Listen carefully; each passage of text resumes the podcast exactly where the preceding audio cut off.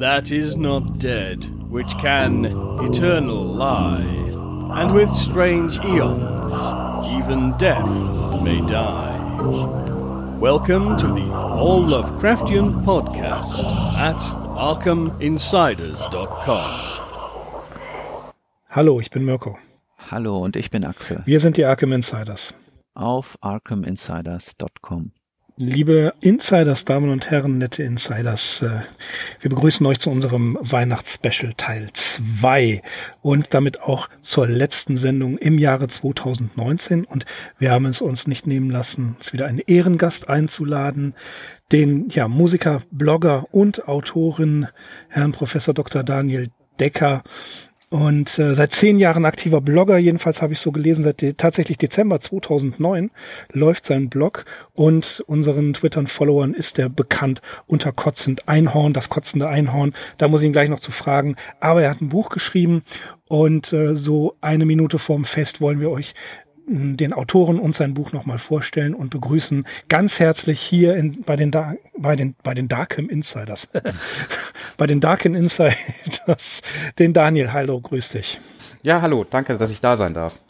Danke dass du dir die Zeit genommen hast so kurz vorm Fest. Hm. du hast ein Buch geschrieben und ähm, ja. das haben wir, das haben wir, durften wir auch schon lesen. Es ist schon erschienen, nicht wahr? Das, glaube ich, habe ich auf deinem genau. Twitter-Feed gesehen. Genau. Seit dem 9.12. 9.12., also noch ganz frisch, ganz äh, ja. druckfrisch. Und ähm, es heißt, ja, wie heißt es? Heißt es Dörr? Dor? Es heißt Dörr. Dörr. Dörr. Klingt komisch, ist aber tatsächlich ein ziemlich gruseliges Buch ähm, mit Anklängen. Äh, ich fühlte mich teilweise an äh, True Detective erinnert, natürlich an Lovecraft und noch so ein paar andere Sachen. Und über dieses Buch wollen wir sprechen unter anderem. Ja, erzähl doch mal, Daniel, was machst du denn eigentlich sonst so? Naja, ich habe einen äh, Brotjob tatsächlich, also äh, äh, lebe von nichts von dem äh, Ganzen, was ich mache, also weder vom Bloggen noch von Musizieren und äh, versuche eben immer wieder mich selbst zu verwirklichen und das mit dem Buch war dann mehr oder weniger ein Unfall. Also ich habe da für ein Fanzine eine Anfrage bekommen, ob ich eine kleine Gruselgeschichte schreiben will. Auf eine Postkarte sollte sie passen. Und ähm, aus dieser Gruselgeschichte sind dann mehrere Geschichten entstanden und dann habe ich gedacht, ach ja, ist ja eine ganz nette Idee. Und ähm, ich könnte das äh, Books on Demand mäßig dann rausbringen und über meinen Blog ein bisschen bekannter machen und habe dann auf Twitter gefragt, welche Books-on-Demand-Plattform denn besser wäre. Ähm, da gibt's ja verschiedene Modelle und habe dann als Antwort von einem Verlag bekommen, äh, schick mal das Manuskript und darauf wiederum die Antwort war, ja, mach's doch gar nicht bei Books on Demand, mach's doch bei uns. Und, und das ist der Achier Verlag. Das ist der Achier Verlag, genau. Kannst du über den vielleicht kurz was sagen, weil das war mir bisher noch kein Begriff. Der ist auch noch relativ jung, der Verlag. Der kommt auch aus der Netzkultur, wird von Stefan Urbach ähm, geführt und äh, einigen Freunden von ihm und ähm, ist sehr vielseitig. Also ich habe tatsächlich äh, vorher gedacht, dass es tatsächlich auch um, um Netzkultur, Netzpolitik geht, weil etwas in der Richtung da schon erschienen ist, was ich mitbekommen hatte. Aber tatsächlich haben die auch ähm, äh, äh, Poesietitel, mehrere schon, und äh, werden jetzt auch in den nächsten Jahren queeres Weird Tales Magazin rausbringen. Also äh, ich bin mir jetzt gar nicht so sicher, ob es nur Science Fiction ist oder auch Science Fiction und Fantasy. Also da wird noch einiges kommen. Ein Verlag, auf den wir aufpassen sollten. Ja? Da scheint ja noch einiges ähm, anzustehen, wie ich höre. Das klingt sehr interessant. Das klingt interessant. Genau. Die haben auf jeden Fall äh, ein ganz nettes Logo, das vielleicht von Edward Munks Der Schrei ja, sieht fast so aus, ja. inspiriert worden ist, oder? Wie siehst du das? Ich würde es auch vermuten, ja. Und es ist tatsächlich ein, ein richtiges, wie ich das hier sehe, Taschenbuch, ne? Was erschienen ist. Genau. Es, es gibt es als Taschenbuch und als E-Book. Mhm, als E-Book, das lesen wir, haben wir gelesen. Und es ist ein Erstling, richtig? Genau. Das habe ich gerade so verstanden, ja. Ja, ich habe äh, ich habe ich habe ich habe äh, früher als Musikautor, Journalist ge geschrieben für diverse Magazine und äh, äh, auch darüber dann ein paar Beiträge in ich sag mal Musik äh, eher Anthologien wie irgendwie äh, die 50 wichtigsten Punk Punkplatten und sowas. Ähm, aber ähm, prosaisch ist es definitiv mein erstes Werk.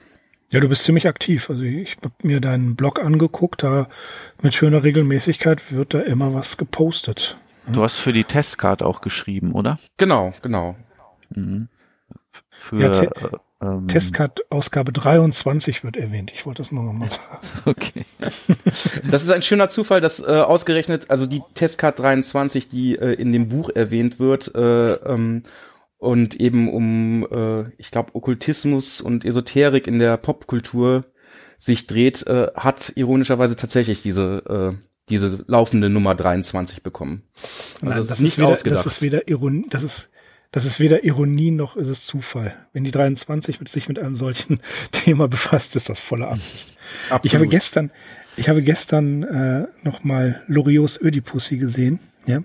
Und die warten tatsächlich an Bahnsteig 23 auf den Zug, der nicht kommt. Das ist bemerkenswert. Bahnsteig 23, Bad, so Bahnsteig gibt es gar nicht. 23, doch okay. in, in, in diesem Film Stadt? gibt es den. Ja. In dem Film schon, klar. In dem, in dem Film ist das irgendwo in Norditalien. So. Ja, deswegen, die 23, da, da springe ich ja sofort drauf an. Ich poste das ja hin und wieder. Ähm, deswegen ist mir das aufgefallen, dass es die Testcard-Ausgabe Nummer 23 ist. Ja, okay. Ähm, ja, vielleicht kannst, magst du uns kurz was über den Inhalt des Buches Dörr äh, erzählen. Es ist, ähm, wir hatten nun ganz, bevor wir die Folge angefangen haben aufzunehmen, noch so ein bisschen über Musikstile gesprochen. Und ähm, das, das erste, was einem auffällt und einfällt, ist natürlich, wenn man die ersten Seiten des Buches, wir wollen nicht zu viel verraten, denn wir empfehlen das Buch als Weihnachtsgeschenk für 9,99 Euro. Ist es wirklich nicht teuer, aber es lohnt sich.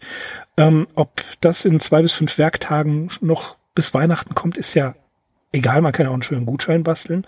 Aber wir haben, als wir uns vorhin noch ein bisschen unterhalten haben, sofort an Black Metal gedacht. Was steckt dahinter, Daniel? Ähm, ja, es ist tatsächlich so. Also ich habe da initial äh, meine zwei Leidenschaften, eben die äh, Cosmic Horror Literatur und äh, Musikjournalismus versucht ein bisschen zu verbinden. Es geht halt um eine Autorin, ähm, die verschwunden ist und das Rätsel hinter ihrem Verschwinden. Und diese Autorin hat eben vor ihrem Verschwinden äh, recherchiert zu einer Proto-Metal-Band aus Norwegen, die noch vor Black Sabbath eben äh, dem das Genre erfunden hat und ähm, alles hängt miteinander zusammen und äh, es ist nicht unabsichtlich Norwegen. Ich äh, fand das recht passend und äh, war auch schon mal selber in Oslo und habe äh, auch mich da auf die Pfade des Black Metals etwas begeben und fand das dann doch recht interess interessant, auch dass dass in Oslo tatsächlich so ein, so ein bisschen touristisches Kulturgut ist, ähm, dass man da gar nicht so weit suchen muss und auch gerade es gibt da zwar keine äh, Saturn oder Mediamarkt, um ein paar Ketten zu nennen, sondern eine norwegische Kette, äh, die vergleichbar ist und da tatsächlich dann auch eben diese ganzen ja doch sehr krassen Platten und äh, teilweise auch politisch äh, äh, sehr rechtslastigen Platten einfach in einem eigenen Fach, das eben auch Norsk heißt, wie eine der Kurzgeschichten stehen äh, und eben für Touristen bereitstehen, dass sie da ihre Bursum und Mayhem-Platten mitnehmen können. Und das ist alles so ein bisschen mit eingeflossen in das Buch und ähm, spinnt sich dann weiter über auch, ja, ich würde sagen, ein, ein gutes Jahrhundert umfasst die ganze Geschichte dann allgemein. Hm. Ich ähm, fand beeindruckend den Zugang, den man oder den du zur anderen Welt, zum kosmischen, ich will es mal wirklich so äh, zusammenfassen, ein, diese Idee, dass die Band ich, was war das, sechs Platten gemacht hat, mhm. die man auf sechs Plattenspielern zu einer bestimmten Abfolge oder in einer bestimmten Abfolge abspielen muss, um was in Gang zu bringen. Das fand ich eine sehr, sehr gute Idee. Zuerst dachte ich, okay, Musik, ja, Musik äh, als Zugang in eine andere Welt, das ist ja jetzt, habe ich auch schon mal gelesen, aber die Idee, sechs Plattenspieler ablaufen zu lassen, das hat mir sehr gut gefallen. Und ähm, ich musste, weil du ja da Stilrichtungen erwähnst, musste ich teilweise auch an die Band äh, Stalag denken. Kennst du die? Die kenne ich leider nicht, nee. Die kennst du nicht? Okay. Mhm. Stalag äh, ist eine Band, ja, ein, ein Ex, eine experimentelle Band, die, ähm, die man wirklich nicht äh, zuordnen kann. Sie, ähm, wenn man sich das mal auf YouTube anhört, das ist ein niederländisch-belgisches Musikprojekt, das seit, ähm, ja, ich glaube, seit 2000 unterwegs ist. Das ist äh, unter anderem von belgischen Black Metal, Noise und Ambient ähm, Menschen betrieben. Wer genau dahinter steckt, äh, kann man, glaube ich, nicht sagen. Es gibt Kollaborationen. Sind die, ja. sind die aus dem äh, Wiegendode-Umfeld? Das kann sein. Also so eine belgische Szene mit mit diversen Black Metal äh, etc. Bands, mhm. äh, die die alle irgendwie auf denselben Labels und die Musiker sich teilen. Ja, und, äh, es ist es ist sehr extrem, was man da hört.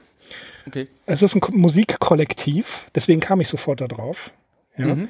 Und die haben beispielsweise, ähm, ein, einer von denen arbeitet in einer psychiatrischen Anstalt in den Niederlanden und die hatten Zugang zu Patienten und ähm, Leuten mit Borderline, mit verschiedenen Psychosen, Schizophrenie und multipler Persönlichkeitsstörung. Und man hört auf einem der Starduck-Alben tatsächlich das Geschrei von denen. Okay. Ja, und es ist verstörend, wenn man sich das anhört. Deswegen das, kam ich, äh, deswegen dachte ich, das hätte damit zu tun. Seit 2007 heißt die Band auch äh, nicht mehr Starlak, sondern Gulag. Auch, auch, auch, auch, keine Verbesserung im Namen, muss man sagen. Das ist nee. ja immer schöner äh, hier. Ja. Also man, man nee, kann. Die waren mir tatsächlich äh, unbekannt, auch wenn's, äh, wenn man die Geschichte okay. kennt, dann doch sehr ähnlich klingt. Ja, das, das, ne, also das fand ich so, so interessant, diese, diese Idee der zwei unabhängigen Ideen. Ähm, Starlark bin ich auch nur drauf gekommen, eine der, diese, diese YouTube-Listen, da die schl zehn schlimmsten Black Metal Bands oder was auch immer. Und dieses, äh, dieses Starlark-Projekt finde ich höchst ähm, kontrovers. Ob das nun stimmt, dass sie tatsächlich in der, ähm, äh, in der Psychiatrie dort Stimmen und Geschrei aufgenommen haben, sei mal dahingestellt. Aber was die für einen, ähm, ja, einen äh, Mythos um sich aufgebaut haben, das finde ich wirklich extrem interessant. Man kann, es ist kontrovers. Es ist kontrovers, ja. Es ist überhaupt interessant, heutzutage noch einen Mythos aufbauen zu wollen. Das hat den, äh, also ich muss gestehen, wenn man sich mit Stalak oder Gulag äh, beschäftigt, ja, das ist dann durchaus sehr merkwürdig und auch hat natürlich seine, seine Tendenzen, beziehungsweise, nein, ich möchte Ihnen keine Tendenzen vorwerfen, ich versuche es, ähm, ich versuche es neutral zu sehen, obwohl mich dann vielleicht Leute im Kommentarforum zerreißen. Äh, ich weise nur darauf hin, dass es diese Band gibt. Mhm. Ich nehme da keine Position zu ein, außer dass es eben ja. doch eine, ja, krasse Band ist sagen wir es mal so. Oder ein krasses Projekt. Und man muss sich damit eingehender beschäftigen, bevor man es wertet. Und ich werde mir jetzt hier keine Wertung herausnehmen. Ja, aber ich glaube, das geht tatsächlich auch heutzutage noch, äh, indem man einfach die Mechanismen umkehrt. Äh, die, die interessantesten, mythischen äh, Acts und Musikerinnen sind meiner Meinung nach die, die äh, am unbekanntesten sind. Also genau die, äh, dieses Thema der Anonymität ist gerade, glaube ich, heutzutage das, was, äh, was eigentlich am meisten reizen kann. Also mhm. es gibt da so einen Musiker, der seit 1978 ähm, jedes Jahr eine Platte rausgebracht hat, äh, teilweise sehr unhörbarer Kram, geht eher so in die Folk Country-Ecke. Jandek heißt der. Und äh, der hat bis 2006 eben jedes Jahr eine Platte rausgemacht und äh, niemand wusste, wer er ist. Und es gibt da eine äh, sehr tolle Doku drüber, die da sich drum dreht, rauszufinden, wer er ist. Und ähm, gerade dadurch konnte er glaube ich, um seine skurrile Musik dann einen Mythos erschaffen. Und es gibt dann eben Fanforen, wo dann versucht rauszufinden, über Songtexte wird dann die Biografie, die man ja gar nicht weiß, versucht zu rekonstruieren. Und dann sagt er so, äh, sagt dann jemand im Forum, ja, 1976, äh, äh, Quatsch, 1986 hat er eine Platte gemacht mit sehr vielen Trennungsliedern und äh, auf den Platten zuvor war im Background eine Frauenstimme zu hören, die taucht danach nicht mehr auf. Das muss bestimmt seine Frau gewesen sein und deswegen die Trennungsplatte und so weiter. Und das äh, wird ganz schön absurd. Und ich glaube, das, das wäre, glaube ich, heutzutage das Einzige, wo man noch die Leute faszinieren mit könnte, eben mit der Nichtinformation. Ja, ja, das ist auch meine These. Also meine These ähm, geht darauf hin, dass äh, das Digitale oder zumindest die absolute Verfügbarkeit, wie wir sie jetzt erleben, oder dieses Übermaß an Informationen, das wird eben genau solche Phänomene wieder befeuern. Und weil du vorhin gesagt hast, du hast ursprünglich die Geschichte für ein Fanzine geschrieben. Also mir brennt es eigentlich schon die ganze Zeit unter den Nägeln, ein Fanzine zu machen und auch keinen Blog mehr. Und dieses Fanzine, das wird es dann bei mir zu bestellen geben. So. Und, und das wird nur postalisch versendet werden. Das ist ein und ob ich überhaupt irgendeine Adresse äh, online angeben werde, das ist auch noch die Frage. Das wäre dann eine ja, geheime Gruppe. einfach wieder geheime 30 Gruppe, ja. Jahre zurück. Ja.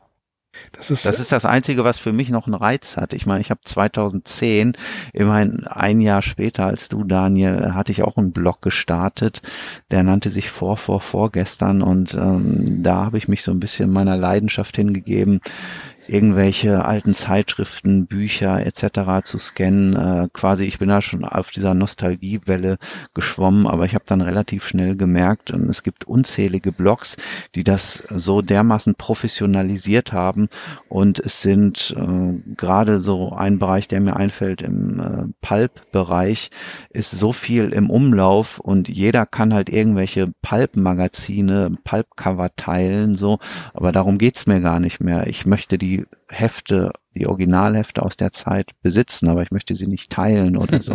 Und das ödet mich halt zunehmend an. Das ist so die, das, die Entwicklung, die ich bei mir okay. persönlich feststelle. Lass mal auf, dann, dann hör dir doch mal die, äh, die besonders nihilistische Musik von Starlark an. die ist wirklich sehr bösartig. Ja. Ähm, aber ich weiß, was du meinst. Man möchte das nicht preisgeben. Man möchte etwas für sich zurückbehalten. Ne?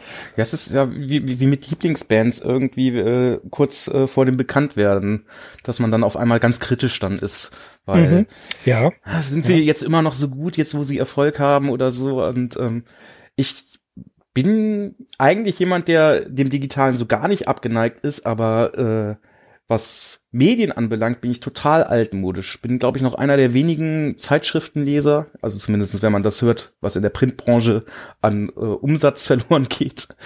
Und äh, sammle auch Vinylschallplatten und äh, auch mit Büchern irgendwie. Also ich finde das ähm, sehr schön, dass das mit dem Verlag geklappt hat und es tatsächlich eine Printausgabe da gibt. Also, weil wenn ich das gemacht hätte mit Books on Demand, ja, wahrscheinlich hätte ich mir dann selber irgendwie da fünf irgendwie on Demand bestellt, äh, um es im Schrank stehen zu haben. Aber das wäre ja trotzdem noch mal was anderes.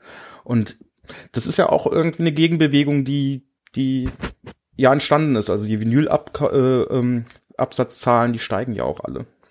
Genau, die steigen zwar minimal, aber ja. Aber sie steigen. Ja, sie steigen. Ja, auf jeden sind, Fall, das ist nicht zu Sie existieren, ja. sie existieren. Mhm. Ja, das ist doch das, das ganz Interessante. Ich wollte da gleich einhaken, ähm, dass eine Printausgabe erschienen ist. Ne? Das ist schon was Wertiges, was Besonderes. Und wie, ich finde den Begriff der Gegenbewegung doch sehr interessant. Auch das, was Axel gesagt hat. Eine Gegenbewegung zu der Online, zu der totalen Verfügbarkeit zu machen. Erst heute habe ich wieder darüber nachgedacht, dass es, und wir, wir haben, glaube ich, äh, neulich noch darüber gesprochen, diese Verfügbarkeit, die macht einen reizlos. Ja, hm. man, man springt, man hat nicht mehr das Besondere. Axel und ich ja. sind, Axel und ich sind äh, hier in, in, in Linn, wo ich wohne, einige Male zum Büchertrödel da gegangen. Einmal im Jahr findet das statt. Ne? Und ich merke zunehmend, wie, wie reizlos das ist, wie über, übersättigt ich bin. Wir hatten da neulich noch drüber gesprochen, auch hier auf dem Podcast. Und das finde ich, ähm, die Gegenbewegung, diese, diese, ja, fast schon Re-Revolution, die finde ich hochinteressant. Das, das gefällt mir. Das ist ein toller Gedanke. Und deswegen finde finde ich es schön, dass das Buch äh, Dörr als Buch erschienen ist und nicht nur online. Ich auch. Also ich, ich kann das auch sehr gut nachvollziehen und es ist, es hat auch so eine gewisse Ironie. Also ich, ich verteufel Spotify jetzt nicht oder so oder auch äh, dieser oder wie sie alle heißen. Ähm, aber es hat tatsächlich eine ganz andere Wertigkeit, als wenn ich mir die Zeit nehme, eine Vinylschallplatte rausziehe, dann überlege vom Plattenschrank, welche nimmst du jetzt? Und äh, mich zum Plattenspieler begebe und die auflege, das ist schon was anderes irgendwie. Und das äh, ist auch ähnlich, ähnlich glaube ich mit anderen Medien halt eben, das, das, diese Dauerverfügbarkeit, das ist ja schon, schon was ganz anderes, aber man muss ja auch dann eben ehrlich sagen, ähm, ich bin jetzt äh, 36, nee, Entschuldigung, ich bin 37 schon. und äh, ich kenne das halt auch noch anders eben. Also ich kann mich noch erinnern, wie ich mal in David Lynch Lost Highway einen Song super toll fand, mir den Soundtrack gekauft habe und ausgerechnet dieser Song nicht auf dem Soundtrack war, dann mir die VHS gekauft habe damals noch, dann den Abspann immer auf Pause gedrückt hatte, bis dann eben im Abspann die Liste kommt, welche Songs verwendet wurde und dann daraufhin mir dann die Platte zu kaufen, auf die, äh, wo dieser Song eben drauf ist. Nicht, Weil das du meinst nicht Rammstein, ne?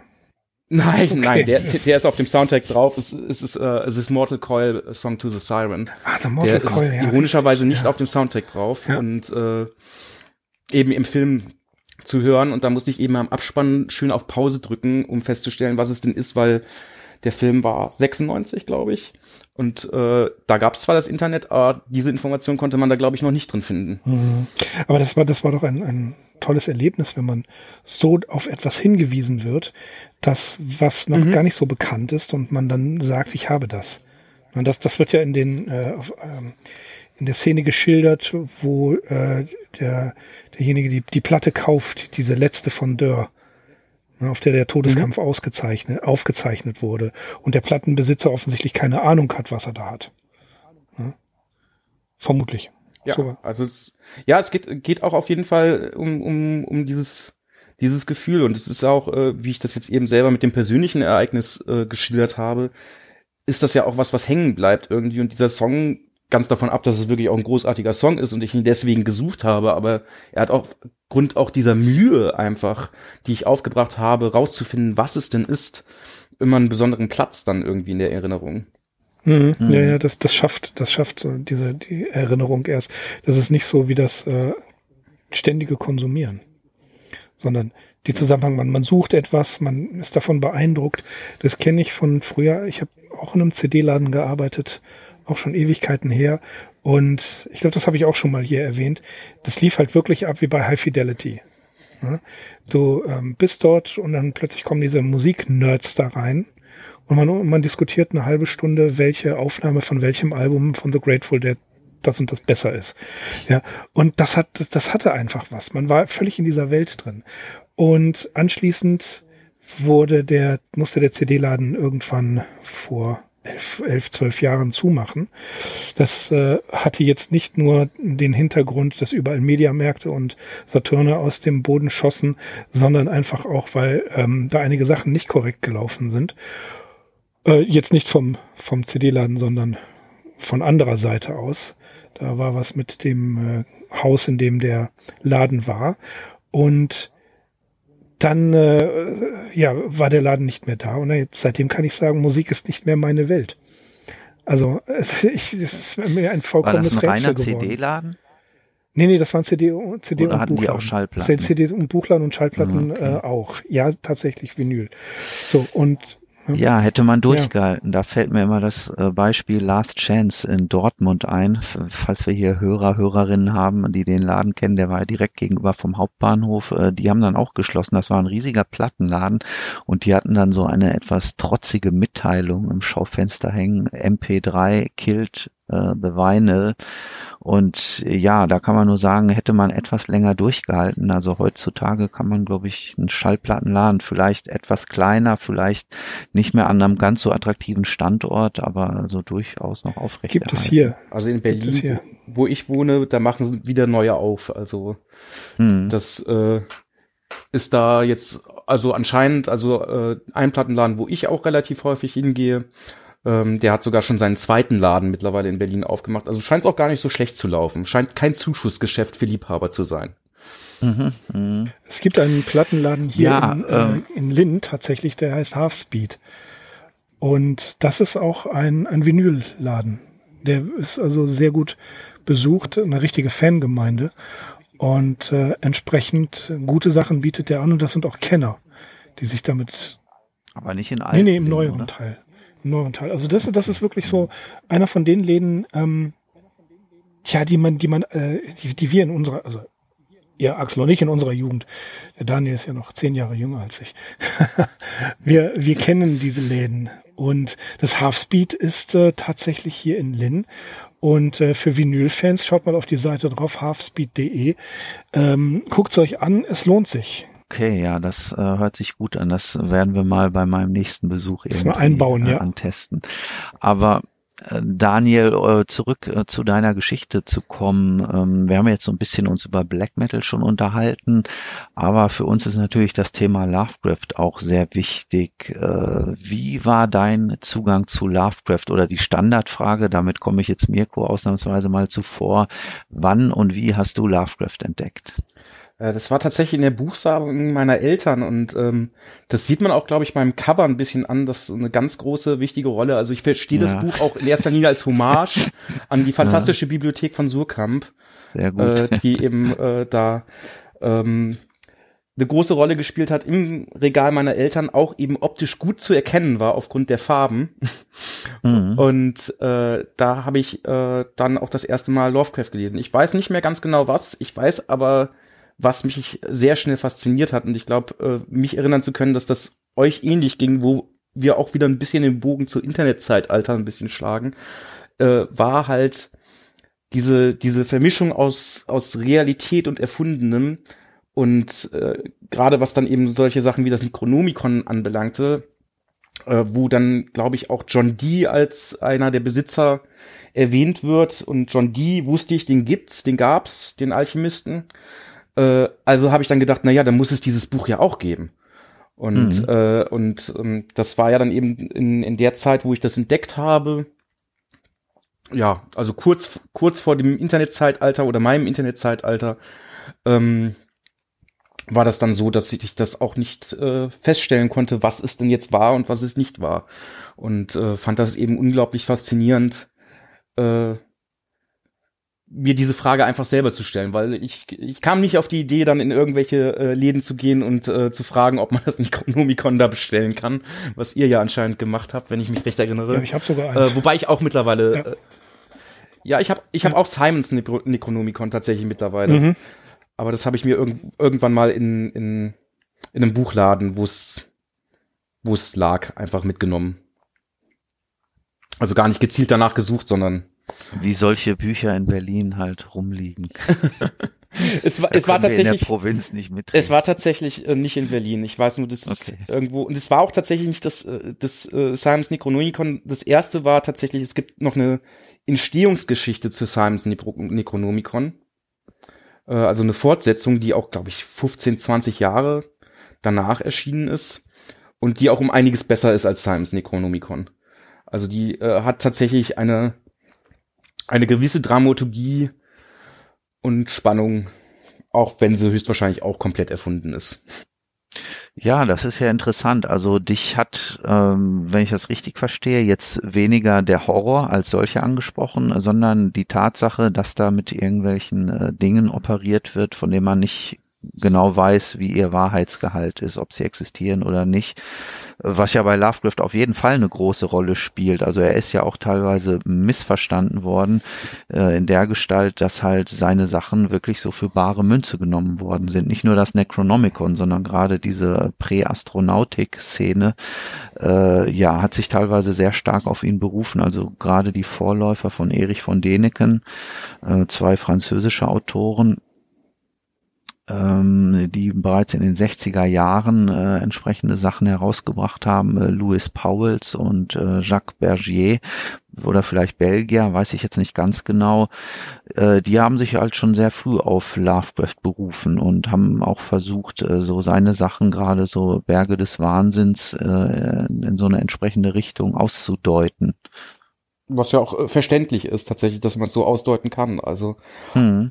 es spielt auf jeden Fall diese diese Unterscheidung zwischen Realität und Fiktion und Fake und Hoax. Ähm, die finde ich auf jeden Fall faszinierend.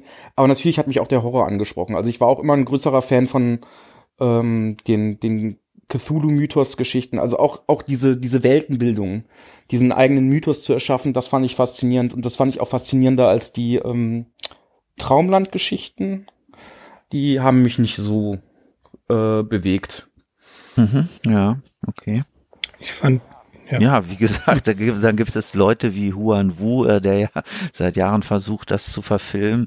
Der ist, glaube ich, gerade auf diese Sachen angesprungen. Äh, das ist einfach interessant, sowas zu erfahren. Also, wie gesagt, ist, wie viele Aspekte es da gibt, ähm, auf die man dann ganz unterschiedlich reagieren kann. Ja, sei es oder mit mit ja. ähm, mit einem Buch mit Geschichten, wo man selber versucht, dieses Universum ein bisschen zu erweitern was du ja gemacht hast. Ja, wobei ich, also es gibt zwar, ich weiß es gar nicht, wie viele Anspielungen, vielleicht nur ein oder zwei Anspielungen auf Lovecraft, mhm. aber äh, ähm, sonst habe ich mich ein bisschen bemüht, dass es, dass es doch, doch klar als Hommage zu erkennen ist, äh, also vielleicht ein bisschen mehr als Fanfiction.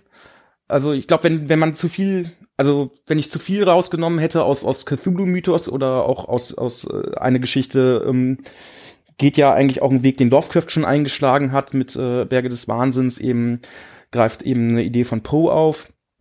Und äh, äh, das mache ich halt auch, mich auf genauso wie Lovecraft sich nur auf wenige Elemente bezogen hat bei äh, Arthur Gordon Pym, nehme ich halt äh, ebenso wenig Elemente raus und versuche da eben eine weitere Variation zu schaffen. Und äh, glaube, das, das macht es dann doch hoffentlich etwas eigenständig. Ja, darauf, das wollte ich gerade äh, aufgreifen. Versucht nicht. Ja. Das wollte ich gerade aufgreifen, was du gesagt hast. Äh, also ich habe die eine Anspielung, die mir jetzt sofort äh, einfällt, ist Rue d'Ossé, die erwähnt wird. Ne, das ist klar. Ja. Äh, aber ich fand doch durchaus, was du geschrieben hast, eigenständig. Natürlich, das ist keine Fanfiction. Fanfiction ist wirklich, wenn du Orte, Personen und Monster aus Lovecraft rausnimmst und sie in eine an, in einen anderen Zusammenhang implementierst in eine andere Dramaturgie, aber das quasi ist Fanfiction. Es bleibt im selben Universum. Ja, aber du, du versuchst ja gar nicht dieses Universum zu kopieren, sondern du versuchst ja eigenständig, sagen wir mal, das Prinzip des kosmischen Grauens aufzugreifen und damit zu arbeiten. Das ist meiner Meinung nach was völlig anderes. Ja, das ist das, das Prinzip umzusetzen ist was anderes als Fanfiction zu schreiben. Genau, das war auch tatsächlich mein Ansatz. Das freut mich, dass es so so auch rübergekommen ist und äh, ich fand es halt auch eine gewisse Ironie, ähm, als ich da angefangen habe zu schreiben, festzustellen, dass gerade von Arthur Gordon Pym äh, von Poe, was ich auch tatsächlich damals, als ich jung war, äh, ebenso bei meinen Eltern gefunden habe und äh, verschlungen habe in der Bibliothek und ähm, äh, da eben dann natürlich im Anschluss selber Berge des Wahnsinns gelesen habe und festgestellt habe, dass es da erstmal eine Parallele gibt, aber jetzt bei der Recherche zum Buch habe ich nochmal festgestellt, dass es sogar noch zwei weitere Arthur Gordon Pym Fortsetzungen gibt und eine ist sogar von Jules Verne, also nicht mal einem die Ice Sphinx. Genau, nicht mal einem unbekannten Autor. Allerdings muss ich sagen, nicht so gut. Also ich äh, habe sie auch dann gelesen in Vorbereitung auf mein Buch und äh, fand sie jetzt nicht so beeindruckend wie Arthur Gordon Pym oder Berge des Wahnsinns. Äh, bei Jules Verne ist natürlich grundsätzlich das Problem äh, der, die Entmystifizierung, dass er alles erklären muss und äh, da finden die Phänomene, die man dann zuerst im Arthur Gordon Pym liest, finden da ja da auch eine rationale Erklärung.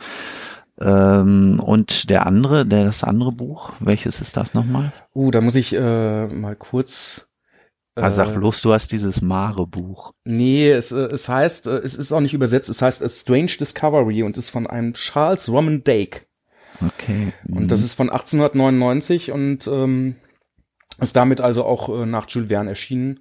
Und er nimmt halt auch eine Figur äh, aus Arthur Gordon Pym und lässt äh, die Geschichte dann eben zu Ende erzählen. Da, da bin ich mhm. immer sehr skeptisch.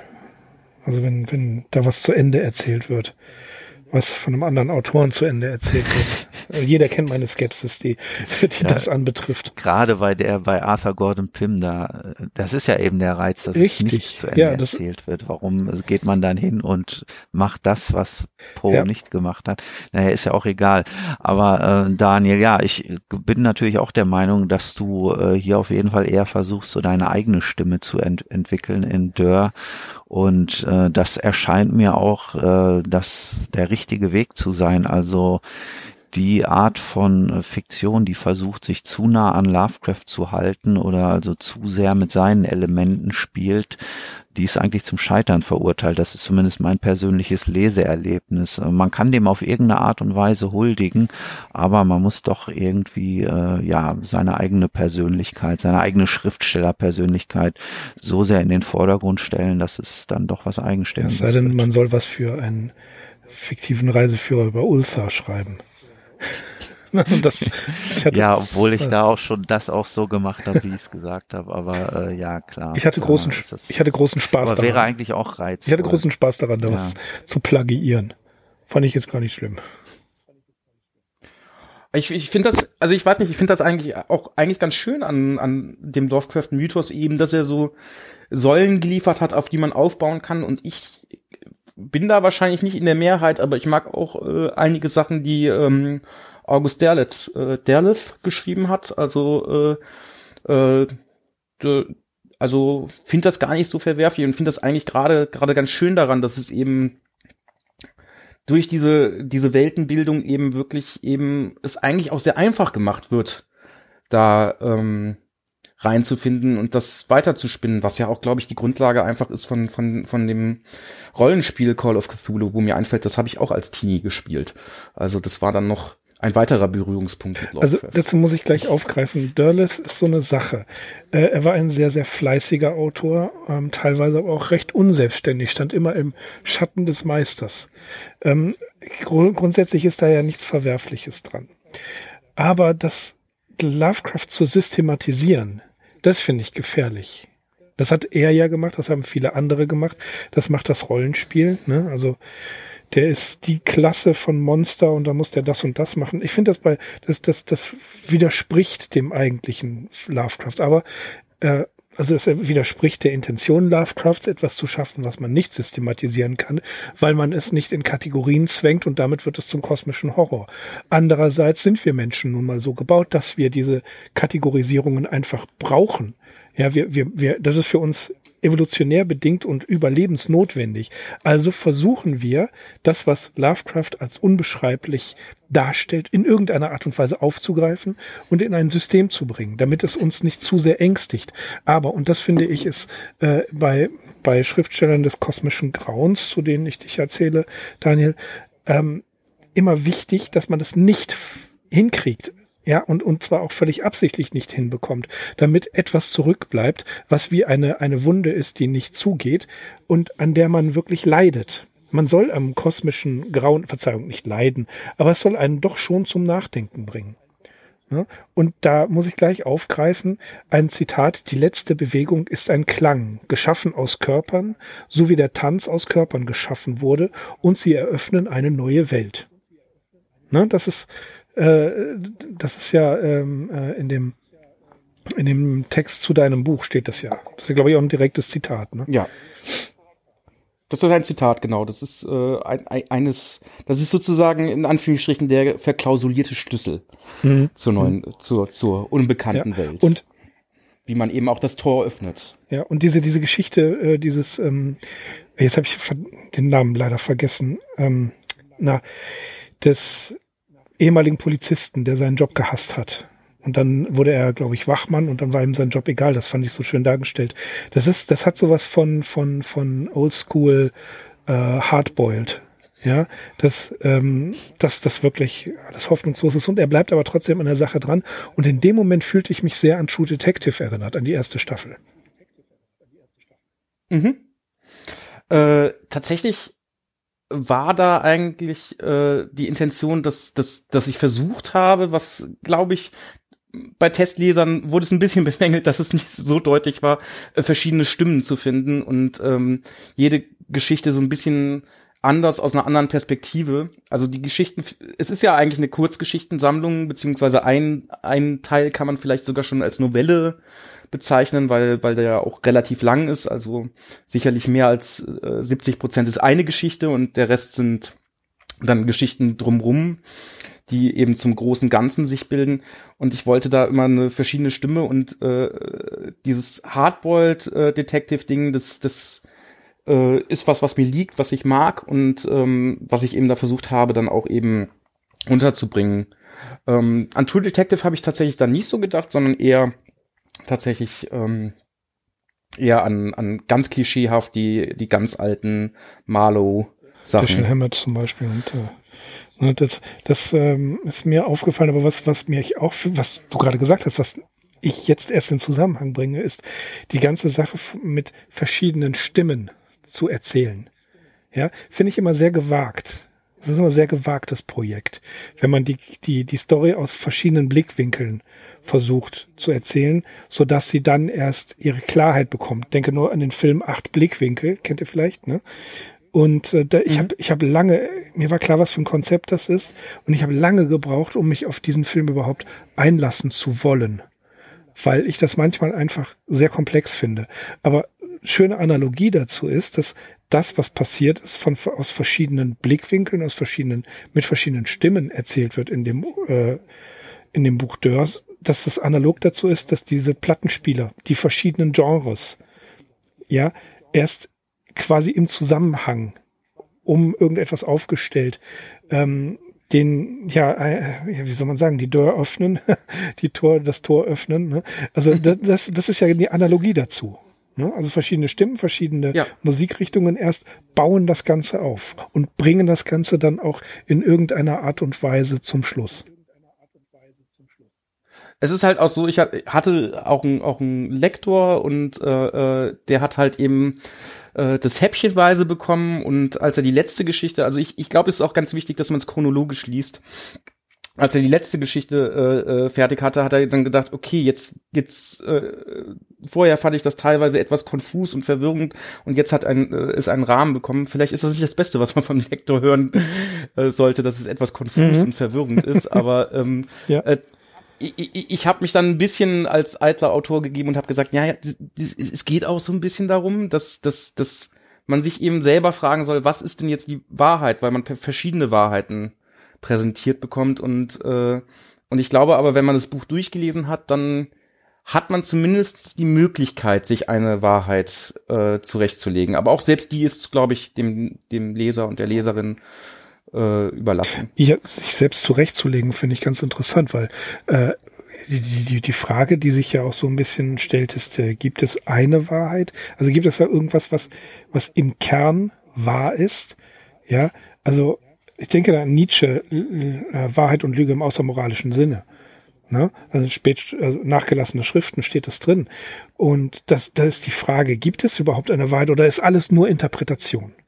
Ja, ist alles, was wir, was wir als Wahrheit betrachten wollen, haben wir überhaupt die, die geistige Kraft, die geistige Stabilität, um im Rollenspiel zu, zu sprechen, um das, was wahr ist, wirklich zu verstehen oder wollen wir das? Oder ist es nicht für uns sinnvoller, immer wieder eine, äh, eine Interpretation der Wahrheit zu liefern, bevor wir daran wirklich zugrunde gehen? Bleiben wir in dem Kosmos von Dörr.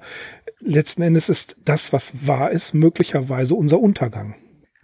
Ja, ja, aber es ist auch, auch selbst das ist offen gelassen. Also ich glaube, in einer Geschichte, äh, also in manchen Geschichten ist halt so, dass das, äh, das, was durch das Portal sozusagen kommt, als, als schrecklich dargestellt wird und in anderen ist es äh, auch gar nicht als schrecklich, sondern als, als Gewissheit dargestellt. Also und, äh, und dadurch äh, hat es was beruhigend, also ähm, beruhigendes. Also gerade in der Geschichte mit den Plattenspielern ist es eigentlich als äh, als zwar was Erschreckendes dargestellt, aber auch als eine bestimmte Gewissheit, die beruhigend sein kann, weil es den, den eigenen Platz im Kosmos sozusagen äh, verdeutlicht und man auf einmal weiß, wo man steht. Also das, was man vorher eventuell nicht wusste. Das habe ich nicht mitbekommen.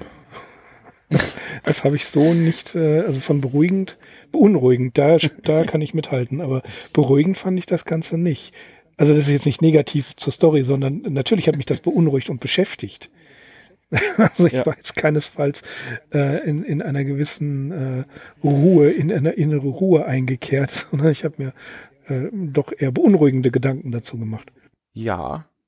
Ja, hm. ja, es ist ja nur die Interpretation in der ersten Geschichte von der Protagonistin die, dieser Geschichte. Also, also äh, im großen Ganzen ist es sicherlich eher beunruhigend, aber, aber auch da eben mit den verschiedenen Stimmen dass eben ähm, so eine Erkenntnis eben im, im, im, im kosmischen, ich will nicht so viel spoilern, deswegen druck sich immer so ein bisschen rum, äh, dass, äh, dass das eben auch, ja, also das, das, das, das Wissen an sich sozusagen, äh, die Erkenntnis, also die Protagonistin ist ja auf der Suche nach diesem Geheimnis, will ja auch dieses Geheimnis lösen und dadurch, dass sie das Geheimnis löst, äh, passiert zwar was Schreckliches, aber es ist für sie auch eben die Lösung. Also sie hat das Geheimnis gelöst damit. Und das hat für sie schon auch äh, eine gewisse, ja, also äh, es sorgt dafür, dass die Rastlosigkeit, die vorher bestand, eben aufgelöst wird. Hm, ja, spoilern wir nicht. Wir empfehlen, dass sich jeder das Buch kauft. Ne? das, äh, dann, dann könnt ihr mit dem, was wir hier sprechen, nämlich auch was anfangen. wir sind in der elitären Position zu wissen, worüber wir sprechen. Äh, kommen, wir, kommen wir zu etwas völlig anderem. Ähm, das, was du vorhin gesagt hast, das hat mich interessiert mit dem Lektoren und Konfus und so weiter. Man muss sich ja gegen den Lektoren mhm. dann durchsetzen. Man hat ja dieses Konzept und weiß ja, das funktioniert. Und wenn der Lektor zu früh eingreift, dann bringt es ja einen auch nicht weiter. Ich fand mal in den Satz von Scheiner äh, Miewel sehr interessant, der gesagt hat, er hat überhaupt nichts dagegen, wenn man 40 Seiten eines Buches liest und überhaupt nichts versteht. Ja, also auch äh, Stream of Consciousness äh, fällt mir da gerade ein. Das sind ja nicht immer Dinge, die sich einem erschließen. Und ich finde es, also mit, mit zunehmendem Alter, vielleicht ist es auch gerade so eine Phase, fällt es mir immer schwerer, mich auf solche Sachen einzulassen und mich dazu konzentrieren. Was sagst du? Ich sag dazu, das ist, äh, glaube ich, einfach auch, auch was Faszinierendes ist, äh, äh, als Jugendlicher mal kennenzulernen, dass es andere Erzählweisen gibt. Und zwar, ähm, dass vieles, was man eigentlich kennt, bis zu einem gewissen Alter sehr stringent ist und wenig abstrakt. Und äh, ob es jetzt Literatur oder Film oder auch meinetwegen Musik ist, wenn man dann was Neues entdeckt, was einfach gänzlich anders ist und sei es eben dann, das kann man ja dann eben auf Literatur bei Erzählweisen ähm, darauf übertragen, dann ist das, äh, ist das auf jeden Fall enorm faszinierend. Also ich weiß noch, wie ich ähm, eben auch als Teenager äh, äh, Beatnik-Autoren entdeckt mhm. habe und mhm. Naked Lunch von ähm, William S. Burroughs gelesen habe und das, dieses, äh, das, dieses Cut-Up. Das hat ja keine stringente mhm. Story. Das wollte ich, den wollte ich gerade auch erwähnen. Das war eigentlich auch so der Moment für mich, wo ich, wie du das so schön gesagt hast, wo man dann merkt, okay, es gibt auch andere Erzählweisen. Das fand ich richtig gut, Burroughs. Und zu der Zeit kam dann auch der Film raus äh, von ähm, Kronberg. Äh, von Kronberg, genau. Und das hat mich schon sehr fasziniert. Heute bin ich allerdings, da neige ich wieder zu Mirkus Meinung. Äh, heute nehme ich das eher nicht mehr so zur Hand. Äh, ja, ich weiß halt, dass es es gibt und dass es dass es gut ist, dass es ja. das mhm. gibt, aber mhm. Ja, ich habe einfach zu viel andere Bücher, die hier gelesen werden müssen und die wahrscheinlich mehr so in Richtung traditioneller Unterhaltungsliteratur. Ja, man, man geht dann doch wieder zu den Wahlverwandtschaften zurück, oder? nein, nicht ganz, das ist Blödsinn. Das stimmt nicht. Nee, nein, ich gehe direkt zu den lustigen Taschenbüchern. da bist du mir voraus. Ja, aber ich glaube gerade, das ist ja das, das ist ja gerade das Interessante, dass das auch äh, eben auch eine bestimmte Phase ist irgendwie und dass dann eben dieses, dieses geflasht sein. Also ich habe ja eben schon Lost Highway erwähnt, das war auch ein Kinofilm, wo ich rausgegangen bin und habe nur gedacht irgendwie, scheiße, ich habe nichts verstanden. Was war das? Und trotzdem ja, war ich ja, aber der ja, Meinung, richtig. es war aber geil. Es war super geil. Ich will noch mehr sehen, was äh, in der Art ist. Und dann habe ich natürlich irgendwie mich durchgearbeitet, dann ähm, durch das Lynchwerk und äh, bin auch bis heute noch Fan, auch wenn er äh, äh, sicherlich nicht immer gleiche Qualität geliefert hat. Aber ähm, es ist halt einfach auch, ja, einfach dieses andere, dass es einfach anders geht. Also gar nicht mhm. mal, ob es gut ist oder ob es schlecht ist, sondern einfach nur die Erkenntnis, okay, das war jetzt was, womit ich nicht gerechnet habe und das geht ganz anders. Das kann natürlich auch genauso abschreckend sein. Also ich weiß es nicht, ob ich, ähm, ich glaube, die Ironie war, dass ich bei Burroughs tatsächlich als erstes Junkie gelesen habe, was ein äh, sehr stringent erzählter Roman ist, sehr klassisch und äh, deswegen noch so mehr erschrocken war von Naked Lunch irgendwie äh, äh, von der Erzählweise, weil äh, ich meinte, den Autor ja eigentlich schon äh, zu kennen. Mm, das ist bei Burroughs ganz interessant. Ne? Es gibt äh, die, die, diese ganzen ähm, unterschiedlichen Ausgaben. Also die unterschiedlichen Übersetzungen, die dann auch völlig andere, eine andere, ähm, eine andere Folge haben innerhalb des, äh, innerhalb der, des Erzählstrangs bei Boros. Ach, das Doch, also okay. das, das wurde mal in der, in der Biografie erwähnt, dass es da wohl offensichtlich tatsächlich auch Abfolgeunterschiede gibt bei ihm. Und das, das so durchzuhalten, ähm, das fand ich interessant und äh, auch gleichzeitig verstörend. Ich meine, natürlich, man, man, man kann auch hier gleich, wie heißt da, Robert Shear und Robert Wilson mit Illuminatus heranziehen. Wenn man das liest, das ja. ist ja, das ist ja, ja wie, wie ein Drogentrip. Ne? Da ändert sich das ja plötzlich mitten im Satz alles. Aber ich glaube, das soll einfach nur ähm, anregen dazu, out of the box zu denken. Und das, das ist ganz, ganz wichtig. Das ist auch bei, ähm, bei David Lynch genau das Gleiche. Out of the box denken, jenseits vom normalen äh, Konsumverhalten, das man hat. Wenn man sich einen Kinofilm anguckt, dann erwartet man äh, Anfang, Mittelteil und Ende. Ja? Und man kann halt äh, wirklich sehen, nach welchem Prinzip ein solches Drehbuch geschrieben wurde, nämlich nach Campbells Reise des Helden. Und wenn da was abweicht, dann plötzlich fangen, fangen wir an, darüber nachzudenken. Dann werden wir aus unserer Konsumhaltung herausgerissen, weil wir 100 Filme gesehen haben, die alle gleich irgendwie ablaufen. Und dann ganz plötzlich bricht jemand dieses Verhältnis. Ne? Also in Place Beyond the Pines, glaube ich, war das, wo der Protagonist äh, nach etwa der Hälfte des Films plötzlich umgebracht wird so war das, meine ich mich erinnern zu können. Und dann hat, nimmt die Rolle des Protagonisten jemand völlig anderes ein. Ja, und dann geht aber, dann plätschert das so weiter. Das war aber dieser interessante Twist da drin. Den hat man nicht erwartet. Und mit der Erwartungshaltung zu mhm. spielen, sie tatsächlich auch zu provozieren und dann anders zu setzen, das ist die hohe Kunst. Wer richtig gut ist, schafft es da auch so einen gewissen didaktischen Wert mit äh, reinzubringen. Und da ist eigentlich gerade das Beispiel David Lynch ähm, treffend, weil es bringt einem nichts ein, David Lynch-Film gesehen zu haben, aber wenn man einige gesehen haben äh, hat, dann versteht man halt, wie dieser Typ denkt und dann ist man einfach schon so ein bisschen, wartet man im Prinzip nur drauf, dass jetzt irgendwas passiert, was einen wieder von den äh, herkömmlichen Sehgewohnheiten abbringt und äh, ja, man versteht einfach, wie der an die Sachen herangeht und ist dann irgendwann nach einer gewissen Zeit auch bereit, sich auf die Sachen so einzulassen.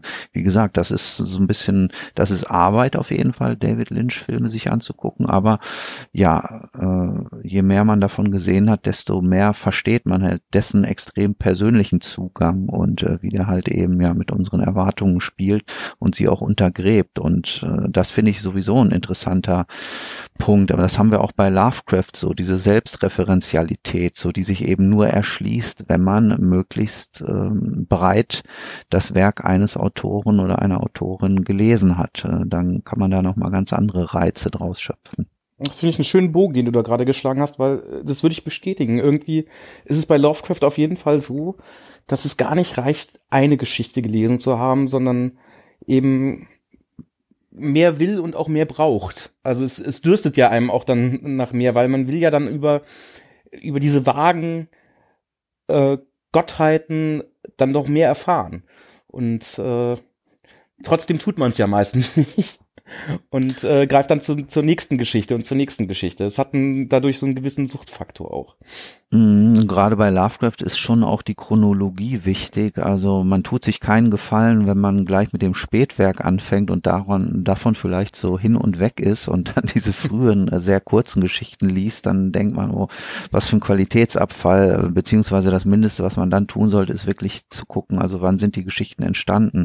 Aber bei Lovecraft war natürlich diese Entwicklung einfach extrem spannend und äh, ich teile auch äh, die Ansicht, dass er eigentlich immer sich mehr äh, ja, von so einem Horrorautoren wegbewegt hat. Also gerade diese Effekte, die er früher eingebaut hat, die finden wir zum Beispiel sehr viel spärlicher gesät, nur noch in diesen äh, groß angelegten Erzählungen wie äh, The Shadow Out of Time oder äh, At the Mountains of Madness. Die enthalten zwar Horrorelemente, aber ich würde behaupten, dass sie nicht das, äh, den eigentlichen Reiz dieser Geschichten ausmachen sondern das, was dort ist, ist einfach diese, diese Ehrfurcht, die er dann irgendwann erzeugt, also diese, ja, diese Ehrfurcht vor gewesenen und wieder untergegangenen Zivilisationen, vor der äh, die Menschheit wirklich also zu einem Staubkorn gerinnt. Dass nichts übrig bleibt, wenn wir weiter darüber nachdenken. Ne? Bedeutungslosigkeit. Mhm. Bedeutungslosigkeit. Interessanterweise auch äh, in dem Konzept von Stalag wird das erwähnt. Da sagen sie es auch. Also der Mensch ist nicht. Du kommst immer wieder auf diese Band. Ich komme ja, ich, also ich, wie, wie gesagt, ich, ich bin mir nicht sicher, was ich davon halten soll. Ich finde das hoch merkwürdig. Ja. Aber das ist, das macht, es ist doch ein Kennzeichen von Black Metal überhaupt, dass die, äh, glaube ich, so, oder die, die es ernst meinen, wollen so eine extreme Verunsicherung erzeugen. Ich habe mich äh, gestern erst mit einem über die Band, die amerikanische Band Vatein unterhalten, die auch sehr kontrovers sind. Äh, und ich hatte den Eindruck, die würden so einen künstlerischen Anspruch transportieren, aber ja, was ich da so gehört habe, äh, ja, scheinen die halt völlig durchgeknallt zu sein. Also eine andere Band wollte nicht mit denen im Tourbus fahren, weil die irgendwie eine tote Ratte mit sich äh, ja, äh, herumtragen und sich nicht waschen und ja. Das, das klingt gesagt, aber auch sehr nach der Frühphase von, von Mayhem. nämlich Dad. Dad, ja, der hat das auch da war's, gemacht. Da war es ein, genau, da war es ein Rabe, glaube ich. Auf jeden Fall totes Getier, Aha. was der äh, in seiner Plastiktüte mit umgeschleppt hat. Dad, ja. ja. Ähm, ne, Vatein, also ich, also ich, ich fand, äh, um da kurz drauf einzuhaken, ähm, hier, wie heißen sie? Äh, Gal, der Sänger, der Sänger von mhm. ähm, ja. Gorgoros. Na, es gibt ja diese, Dokum Gorgoros, diese Dokumentation, genau. äh, diese Dokumentation über Gal. Hat die jemand gesehen? Ja, von Weiß. Wo die den in der Hütte besuchen. Ja, wo sie den in der Hütte besuchen. Die von, von Weiß. Weiß. Von Weiß, ja, genau. genau. Ja. Und ja. äh, die ist jetzt zur Hälfte völlig falsch wiedergegeben, so wie ich das gehört habe. Ja? Äh, was, was heißt das zur Hälfte falsch? Ja, dass, dass, dass ähm, einige Dinge, so wie sie in den Zusammenhang des, äh, äh des Dokumentarfilms gesetzt worden sind, gar nicht passiert seien. Also das äh, eine Jagdhütte, diese, wo die dann durch den Wald stapfen da und der eine von den Weißreportern anfängt zu heulen, weil die da oben, keine Ahnung, stundenlang marschieren die da durch den Matsch und äh, dann sagen sie, das sei eine Jagdhütte gewesen, die seine Großeltern gebaut haben. Es war einfach nur eine Hütte. Ja, und ja, also es gibt es gibt da kontroverse äh, Ansichten über diesen Dokumentationsfilm und über Gal gibt es ja, ne, das ist einer der kontroversesten Musiker überhaupt. Ähm, und als dann nachher rausgekommen ist, dass er schwul war oder schwul ist, ne, da ging es ja richtig ab. Da wurde die Sau ja wahrlich durch, durchs Dorf getrieben. Und äh, alles hatte dann plötzlich einen anderen Zusammenhang bekommen. Ja, und das hat, also, das hat die ganze Sache, ja, ich will nicht sagen entschärft, aber das hat das Ganze sehr merkwürdig äh, erscheinen lassen. Wobei ich das ähm, ganz interessant fand, was er alles übers Schwulsein gesagt hat. Das ist durchaus völlig vernünftig, völlig nachvollziehbar, aber in der Szene ist das nicht gerne gesehen. Ja, es, aber es ändert ja nichts daran, dass er ja, äh, wenn ich mich nicht irre, äh, Leute gefoltert hat oder so. Also er hat einen, einen Menschen gefangen genommen und über Stunden lang gefoltert, ja. Das also, ist richtig, dafür ist er verurteilt worden. Sehe ich da ja in keinem Kontext dann irgendwie. Nein, aber gar nicht. Aber äh, das, wie gesagt, ähm, sie, sie, er, er baut diesen Mythos um sich und die Band auf und das ist sehr erfolgreich sogar. Ne? Das hat man ja, das kann man ja nicht von der Hand weisen. Und das, das, das Ganze, was im Black Metal stattfindet, wir hatten vorhin kurz über den, über den ähm, Film Lords mhm. of Chaos gesprochen. Ne? Auch das ist ja größtenteils widerlegt worden von Vakvikernes selbst. Klar, der, hatte, der hat ja sowieso naja, eine ganz andere der, Ansicht ob der jetzt der die glaubwürdigste Quelle aber ist, auch von, ist halt auch die Frage. Nein, das nicht, das nicht, aber ähm, der, der, der spricht ja ganz offen über das, was passiert ist. Klar, er sie, sie sah sich, sieht sich immer noch in Notwehr. Das kann man, ja, ich glaube, das, das braucht man nicht zu glauben. Ähm, aber äh, dass, dass in dem Film auch da einige Sachen äh, zitiert werden, es, die so nicht stattgefunden haben. Ist, ja, es ist definitiv gefährlich. eine dramaturgische Darstellung. Also die, die, die, glaube ich, gemeinsame Freundin von Euronymous und Wag in dem Film, äh, die, die gab es gar nicht. Aber es ist auch, es ist auch sonst, also der Film, mhm. der Film hat ja auch mhm. ein Narrativ, ähm, den ich persönlich jetzt sogar arg verharmlosend finde, dass, dass, dass es sozusagen mehr oder weniger übertrieben dargestellt wird, dass hier sich Jugendliche in, in krassen Aktionen immer weiter hochschaukeln, bis es eben einfach tatsächlich zu krass wird, bis hin eben zum Mord. Und äh, äh, eben dieser innere Circle, äh, den es damals ja auch gab, der Black Circle, ähm, sich meint, mit eben ihren Taten übertrumpfen zu müssen. Ich, ich glaube, das vereinfacht die Darstellung da auch ein bisschen. Also ich glaube nicht, dass es da damals ein Gruppenzwang Phänomen war äh, und äh, irgendwelches hierarchisches Denken, dass derjenige, der äh, die krasseste Tat begeht, dann eben der Held ist.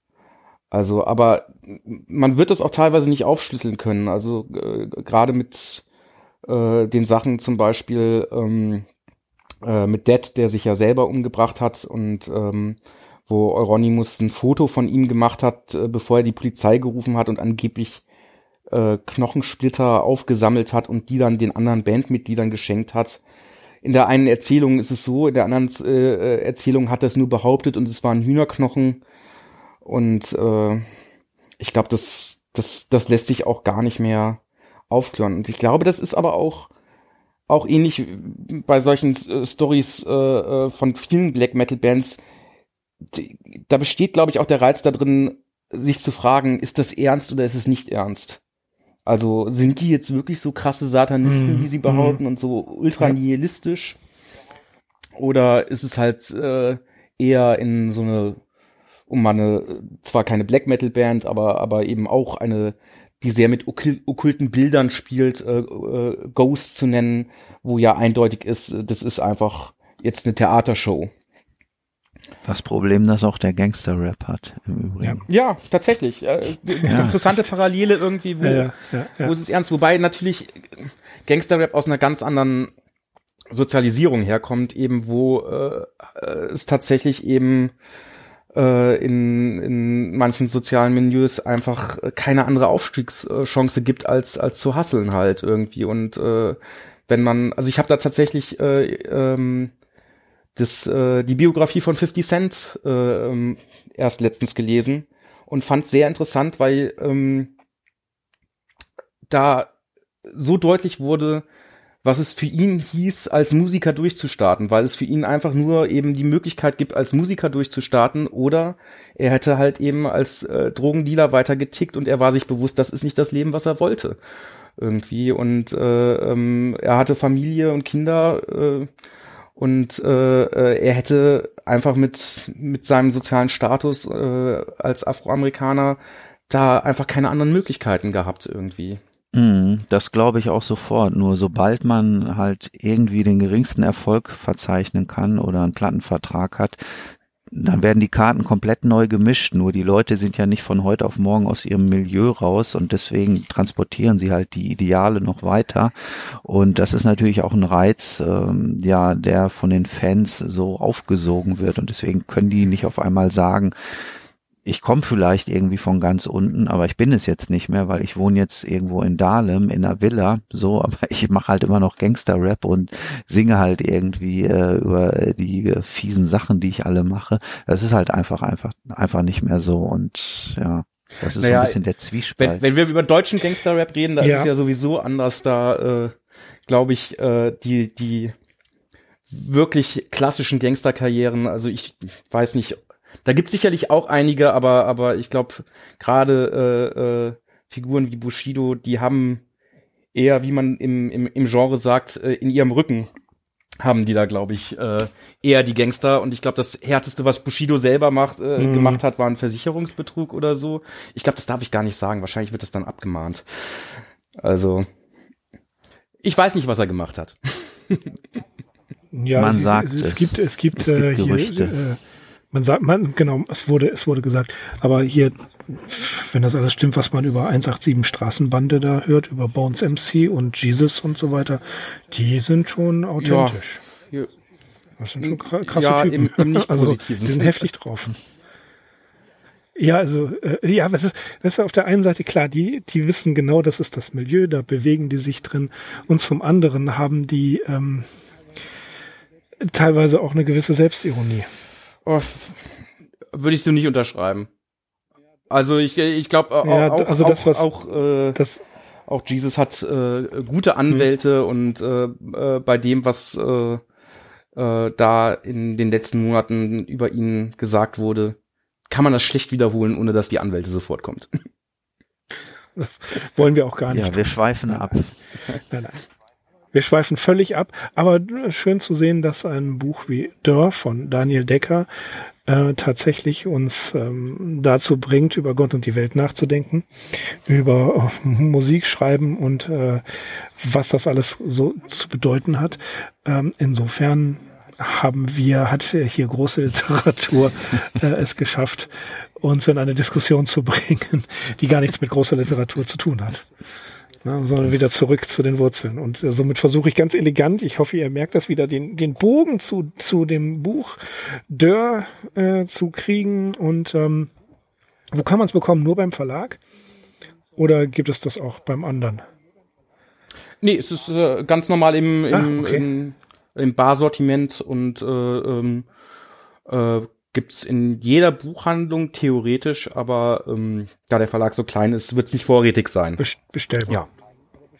Ja. Mhm, aber bestellbar gibt's das. Auf, äh, wie sieht's aus? Du, äh, Berlin, ne, kennst du das Otherland? Gibt's das da? Äh, bestimmt, bestimmt. Ja, also wir, wir haben viele, ich, viele Hörer aus Berlin. Ich plane, ich plane da auch noch eine Lesung, mhm. aber äh, da ist, steht noch nichts fest, aber aber äh, Otherland wäre sehr schön, wenn ich da lesen könnte. Mhm.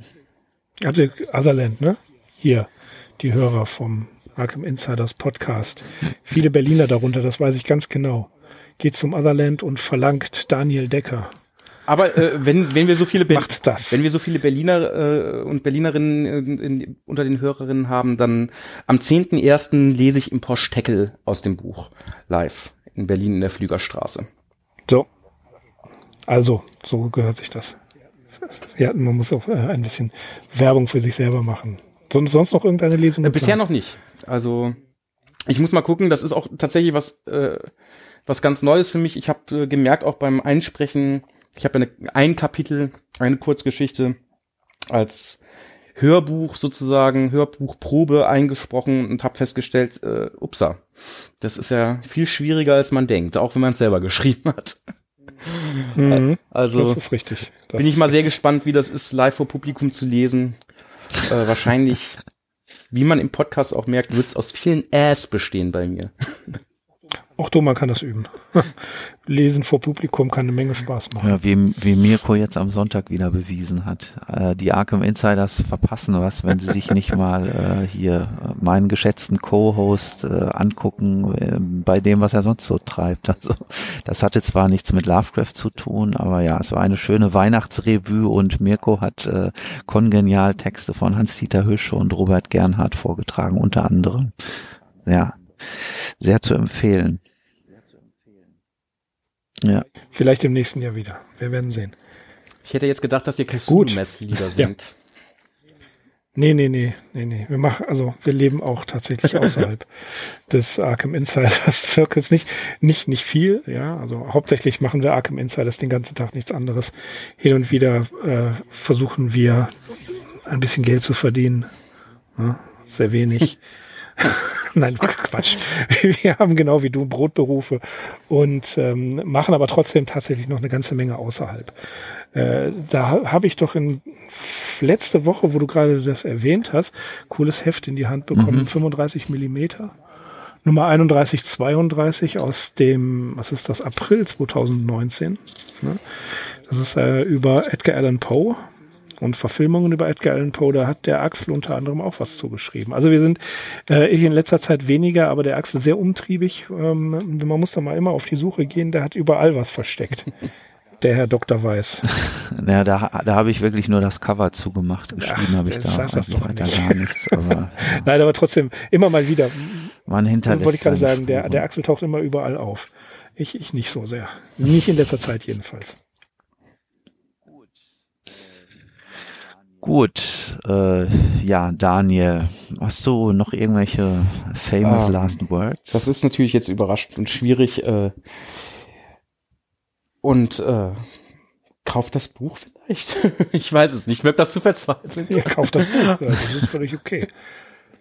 Wir, setz, wir setzen die Links natürlich zu der Verlagsseite auf jeden Fall rein und zu deinem Blog. Äh, da können sich die Leute ja auch schon mal so ein bisschen. Äh, ja, wobei der Blog ja mit dem Buch, Buch gar nichts zu tun hat. Also der ist ja, ja also ist Das stimmt. Aber du hast ja. auf jeden Fall das Video. Ähm, da kann man sich, wie gesagt, schon mal einen Eindruck verschaffen. Ja, da ist auf jeden Fall eine ganze Menge. Ja, lieber Daniel, herzlichen Dank, dass du bei uns gewesen bist. Das klingt auch immer bei uns gewesen sein, als würden wir irgendwo in einem Gemäuer sitzen, beisammen, knisterndes Kaminfeuer im Hintergrund, Tee im. So habe ich mir die Jungs immer von äh, York Radio vorgestellt großer, also die äh, von der Seite yoxotot.com, einer der, ich glaube sogar die, die dienstälteste ähm, Seite im Internet, wenn es um das Cthulhu-Rollenspiel geht. Und die haben seit Ewigkeiten einen Podcast, York Radio, unter anderem ähm, auch seit einigen Jahren Pnacotic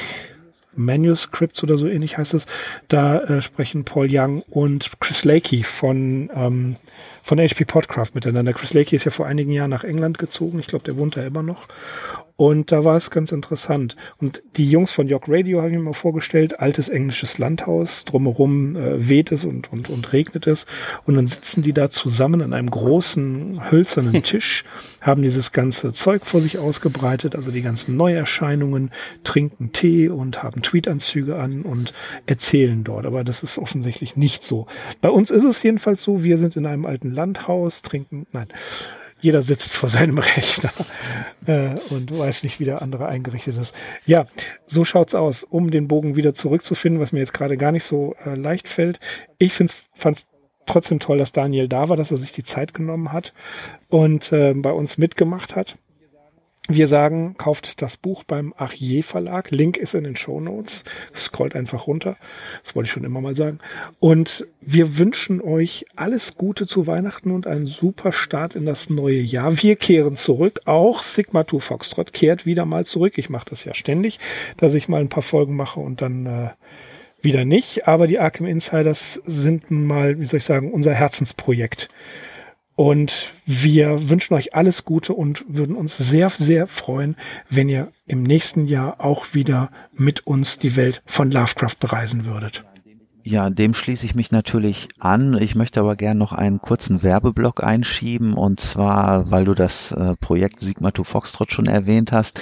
Mirko und ich, wir sind äh, beide mit einem Text, also einem Artikel im Science-Fiction-Jahrbuch 2019 vertreten. Das ist ehedem im Heine Verlag erschienen, beziehungsweise die letzten paar Jahre im Golconda Verlag und dort äh, wird es jetzt aber auch nicht mehr erscheinen. Ähm, ja, es gab da Golconda Verlag ist so ein bisschen äh, im, im Neu, in der Neustrukturierung, beziehungsweise ich weiß überhaupt nicht, wie das Programm da weitergehen wird.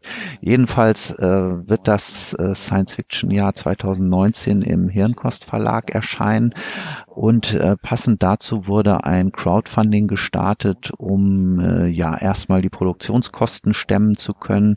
Ihr findet das Ganze auf startnext.com. Das ist schon angelaufen und läuft jetzt auch nochmal äh, einen guten Monat. Und über die Hälfte des ähm, fälligen Betrages wurde da also schon erreicht. Und ja, Mirko und ich, wir freuen uns natürlich, dass wir da vertreten sind mit einem Text zum Thema Fantastik und Science Fiction Podcasts Podcasts. Und ja, wir würden uns natürlich auch freuen, äh, wenn ihr diesem äh, Buch, das insgesamt sehr lesenswert ist, eure Aufmerksamkeit schenken würdet. So oft kommt das ja nicht vor, dass wir außerhalb des Podcasts mal etwas Gemeinsames machen. Äh, und das ist eigentlich eine ganz schöne Sache gewesen. Aber den Link dazu packen wir natürlich auch nochmal in die Show Notes. Ja, Daniel, möchtest du vielleicht noch Wünsche und Grüße loswerden?